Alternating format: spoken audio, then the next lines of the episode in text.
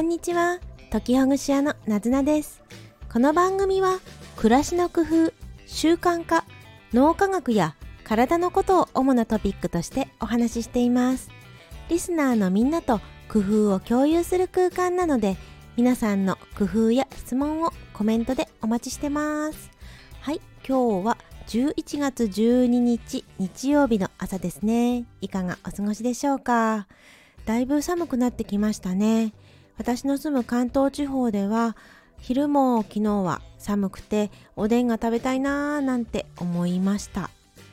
おでんではなくてですね実際に食べたのはゼリーを食べました。というのも夏に友人からいただいたゼリーがまだね手元にあってそろそろ賞味期限に差し掛かっていたのでああもう食べなくちゃと思って家族と食べたのですけれどとてもね冷たくってプルンとして美味しかったけれど寒いこの時期に食べるのはちょっと違うなぁと思ったのでありました。これはもう暑い暑い夏のうちに美味しいゼリーを食べておくべきだったなぁと少しだけ後悔したのでした。はい。というわけで今はおでんが食べたいなおでんが食べたいなと思っています。はい。さてさて今日の本題はですね今日は準備が8割？構図に始まり構図に終わるというタイトルをつける予定です。そうですね。この構図に始まり構図に終わるという言葉を最近聞きました。これは絵の展覧会絵がね絵画がたくさん掲げじゃなくてえっと 飾られてるですね。飾られている展覧会に行ったのですがそこでたまたまんと、こう団体でその絵のこうレクチャーをね講師をしている方たちのグループに出会いました。でそちらでそのガイドをしている方が聞いてる方たちにお話ししてた言葉がこの絵は絵というのは構図に始まり構図に終わるんですよということをおっしゃってました。これは有料ではなく無料のガイドでしたので、まあ、この番組でも少しねお話ししても大丈夫かなと思ってまあね今回トピックにしたのですけれどそうか構図に始まって構図に終わるのかと思いました。ね、色とか形とかさまざまなその素材であるとかね項目が絵にはあると思うんですがどちらかというとわあ綺麗だな美しいなわあこんなとこ行ってみたいなこの女性のモデルの人綺麗だなっていうような感想が浮かぶことが多いんですが実際にそっか表現している人画家の方たちはこれをどんな風にその定まった四角の絵の中でね、どのような配置をしてどのような色使いをしてどんな形にしてどんな表現方法にするのかそしてあのタッチと言われるねヒッチっていうんですけれど筆のこう書き方をするかとかいろんなことを考えていらっしゃるんだなっていうのを少しね感じられた次第でした。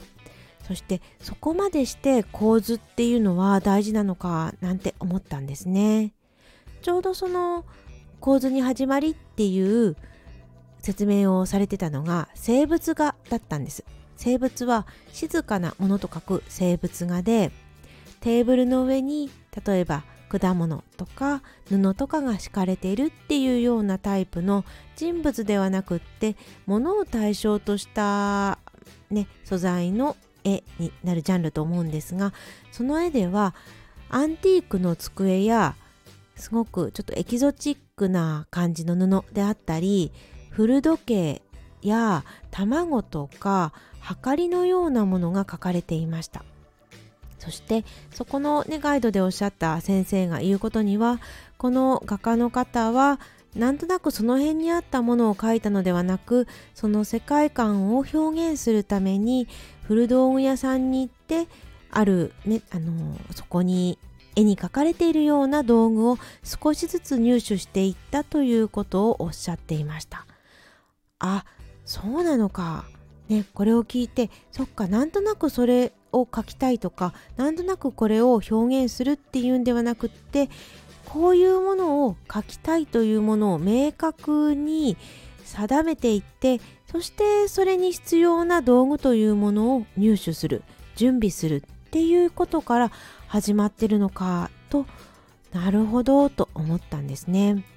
これって構図に始まり構図に終わるということを置き換えると、まあ、もしかしたら準備というものね。準備というものが大事なんだなっていうふうにちょっとね日常生活で言うと置き換えてそうなのかと思いました。ではね準備っていうことについてね展開して考えてみるとどうでしょう？私たちは準備にどのくらいの時間や労力をかけてますか？何かのね舞台でそのために必要な準備っていうことはするでしょうしもう少し日常的なことで言うと衣服を着替える服を着替えるっていうことで言うとその準備はまず何を着るか考えるその服が清潔で着られる状態になってるかどうか準備する。実際には洗濯するとか、まあ、場合によってはアイロンかけるとかアイロンかけないでも、うん。ね、しわしわになってないような形を整えるとかハンガーにかけておくとかきれいに畳むとかいろんなことがあるかと思いますがこれも準備になりますよね。食事の準備とか。ねいろんな準備があるかと思います。この準備で考えるとそうですね。これもやっぱり何かを実際にやるための着替えるっていうことで言ったらそのうちの8割ぐらいが準備に充てられてるのかもしれないですね。実際の着替えは2割だとしても80%ぐらいのことはその着替えるための準備っていうことをしてるんだなぁなんて思ったりしました。他にも仕事やね他のことでどんな準備を皆さんたちはされてますか？そしてその準備はすごくすごく大変でしょうか？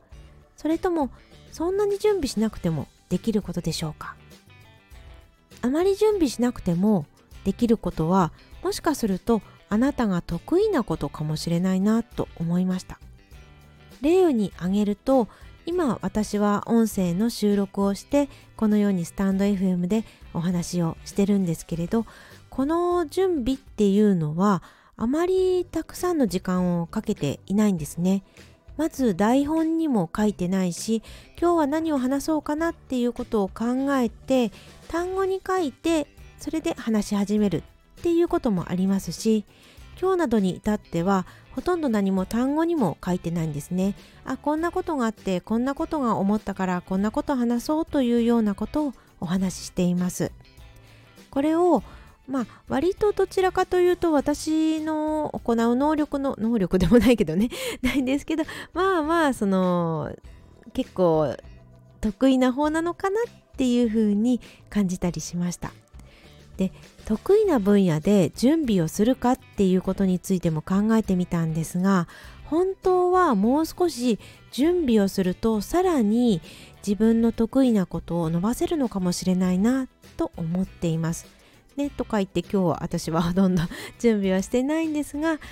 あの今までね聞いてくださってる方々がそれをあまり準備しなくても割とできちゃうっていうことは得意なことかもしれないからだからこそもう少し準備っていうものをしてみるともっといいものがいい成果が生まれるかもしれないなと思います。ただしこれ準備しすぎてしまうともしかすると面白みとかね偶然性っていうものがなくなってしまうのかなとも思ったりしました。仮にこの音声配信を全部台本を作ってちゃんと読み上げるようなタイプのものにしていたらそしたらあの、ね、言い方も間違えないしちょっと摩耗できたりとかもしないし「あの」とか「その」っていう言葉もなくなるのでもっと聞きやすいものができるとは思うんですがそうすると逆に揺らぎみたいなねたわみとかそういった余裕のようなものがなくなってしまうかもしれないなとも思うので10割100%の準備をしてしまうとちょっとそれはもしかするとやりすぎなのかもしれないなとも思っています。そして、まあ、逆にね苦手なこと苦手なことはできれば距離を置きたいとは思うんですけどそれでも苦手なことだけどどうしても自分でやらなきゃいけないっていうようなことがねある場合にはそれは、まあ、もしかすると準備を割としっかりやった方のがいい結果が出るかもしれないなと思ったりしました。私にとって苦手なことはたくさんたくさんあるんですけれどそうですね。数を数えることが苦手なので数を数えるような仕事がある時にはメモとか計算機とかカウンターとかいろんなありとあらゆるものを道具を持っていきます。まあそれでもねうまくいかないことが多いんですけどね。はい。というわけで今日は